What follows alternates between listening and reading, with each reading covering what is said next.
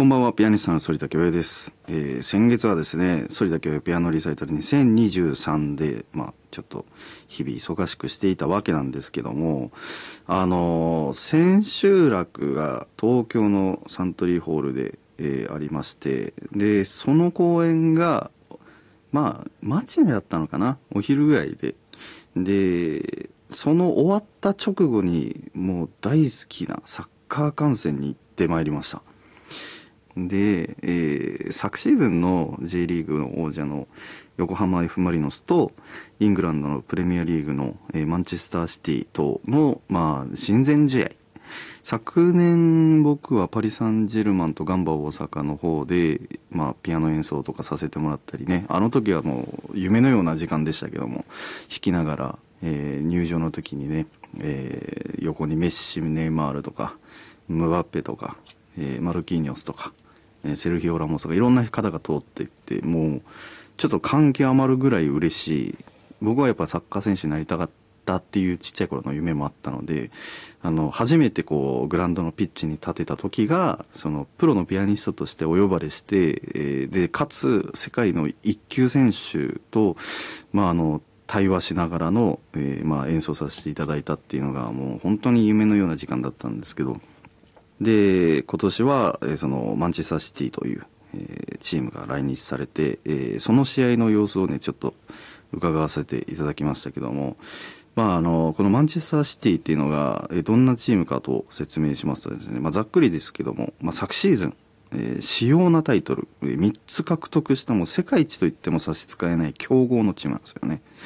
で、あの、中でも、まあ、本当に有名な選手ですと、あの、デブライネっていう選手がいらっしゃるんですけど、で、彼のパスワークっていうのがもうね、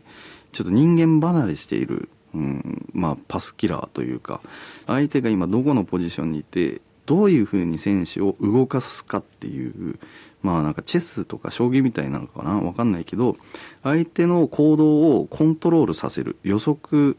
させない逆に。えーそんなことがとてもね、こう、得意分野とされているのがこのデブライネでもあるんですよね。で、あともう一人もね、あの、絶対に逃せない人はね、あの、ハーランドっていう選手なんですけども、194センチぐらいだったかな。で、もうすごい身長の高い大型のフォワード、まあ、攻める選手で、殺人キックって言われるぐらい、もう彼の蹴るボールが速すぎて、あの、みんな避けるぐらいなんですよね。で、そんな、まあ、二人、まあ、出てくるわけで、まあ、他にももっと有名な選手もいますし、注目される方もいるんですけど、で、まあ、実際に見に行って、やっぱもう、ハーランドの、こう、スター性というか、やっぱオーラが違いますよね。デブライネはその試合、残念ながら出なかったんですけど、まあ、ハーランドがしっかりと2得点決めてね、えーでやっぱ前半戦はこうちょっとマリノスとの戦いで駆け引きをしてたり、えー少しこう緩く動いてたところを2点失点し,、ま、してしまってね先に。でそこからギアが入って一気に5点取るというねさすがのこう世界の力っていうのをね目の当たりにした。やっぱこう千秋楽ツアーでもう、まあ、息も詰まってね、いろいろコンサートばっかやっててで最後にこの大好きなサッカー観戦をね、まあ、ご褒美みたいなもんですよねいやものすごくテンションが上がった一日でしたね本当に充実した一日ををまあ、終えることができたので、まあ、またリサイターのこともお話しさせていただきますけども、えー、それだけでグローイングソノリティ、えー今夜も最後までお付き合いください Growing sonority. 反田恭平です。えー、反田恭平グローイングソノリティをお送りしております。えーさて、えー私のピアノリサイタル2023も無事に終了いたしました。あのー会場に足を運んでくださった皆様からね、たくさんの感想メールが届いているということですので、えー早速いくつかご紹介させていただけたらなと思います。えーラジオネームじゅんさん京都府京都市からのお便りです先日奈良と大阪へ反田さんのリサイタルに伺いました超満員のフェスティバルホールでサイン会をしてくださりありがとうございました私自身サイン会というものは、えー今年の向川さんとの二大ピアノが人生で初めての経験で反田さんに目を見てありがとうございましたと言っていただき嬉しいのと緊張しすぎて反田さんに何も声掛けすることができず毎回後悔しておりまして今回初めて意を決して反田さんにお声掛けすることができました。しかし、えーとっさに思いついたのが前の日に聞いていたラジオだったからかまた普通歌送りますでした。かっこ涙。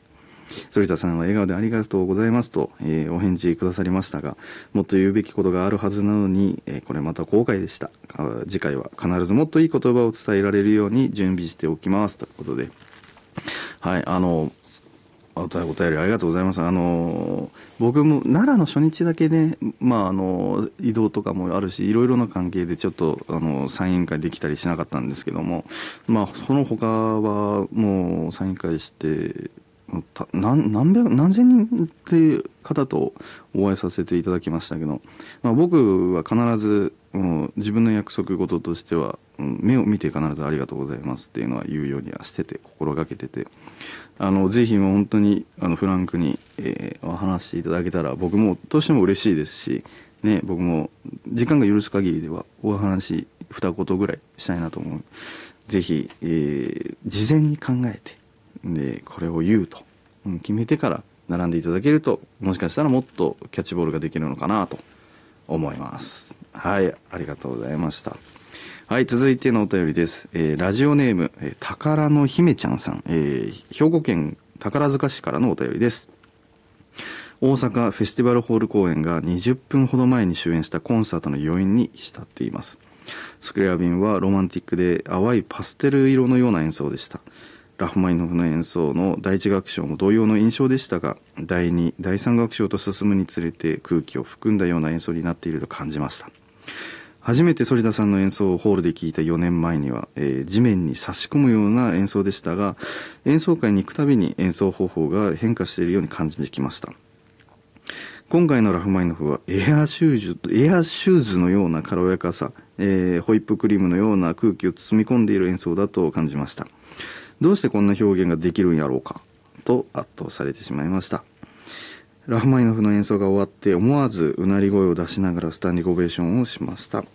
インターミッションを挟んでのショパン。私はショパンの演奏にも空中散歩をしているかのような単なるふわふわではない。地に足の、えーついたさらに進化したショパンを感じました。演奏後には込み上げ感動を抑えきれずブラボーと叫びながらレイスターをペイをしていました、えー今から次のコンサートが楽しみです。ありがとうございます。すごい細かくね書いてくださっておりますけどフェスティバルホールの公演もすごい印象的でしたね。ホールもあのオーケストラと弾く時よりとかよりも全然響きがいいしあの弾きやすかったですしお客さんも静かに聴いてくださってたし集中してたしね。弾きやすかったし、えー集中、えー僕自身がこうフォーカスして入れた印象が強かった公演ですね。で、まあ、スクラビンに関してはあれはあの僕がロシアに留学して初めて習った曲で個人的には本当に思い出が入った詰まった、えー作品で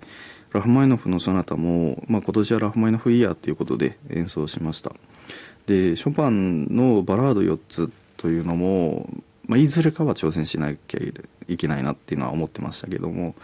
あのカナダの方で1234という順番で弾いてでも今回日本ツアーでは2314という順番で弾いてみたいなと思って、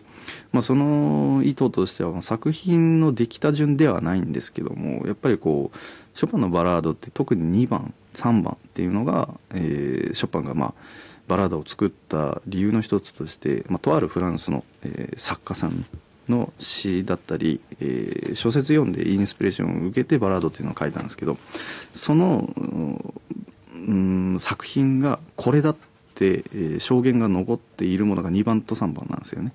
で逆に1番4番っていうのはちょっとこれかもしれない。これっぽいかもみたいな感じで確実な証拠っていうのが残ってなくて。となればやっぱり2番3番からバラードという定義をちゃんと示してあげてでその後に、えー調整関係のに3番の後がね3番の最後の音が、まあ、アスドアだからラのフラットとかドとかミのフラットとか、えー明るい調整で終わるんですけどでバラードの1番っていうのは最初ドから始まって重い音から始まってその最初の3つの3和音っていうのがドミラって言ってバラードの3番と同じコードから始まるんですよね。でバラードの1番の最後の曲音が、えー、ソでタンティンタンってソでこれまあ終わるわけなんですけど。バラードの1番ってやっぱ有名だしフィギュアの世界でもよく使われたりしましたけどもやっぱりこう最後っていうのはもう爆発的に盛り上がってこう地獄を見せられるような、えー、シーンっていうのがあるんですけどもやっぱそこで地獄の果てまで落ちてしまったというところから同じ層から、えー、2オクターブ上がったぐらいかな、えー、同じ層からバラードの4番が始まってあれはもう天国から始まってくるので本当にこう表現しやすいんじゃないかなというので2314っていう順番にさせてもらいましたけども意外と良かったんじゃないかなと思います。はい、ということでまた、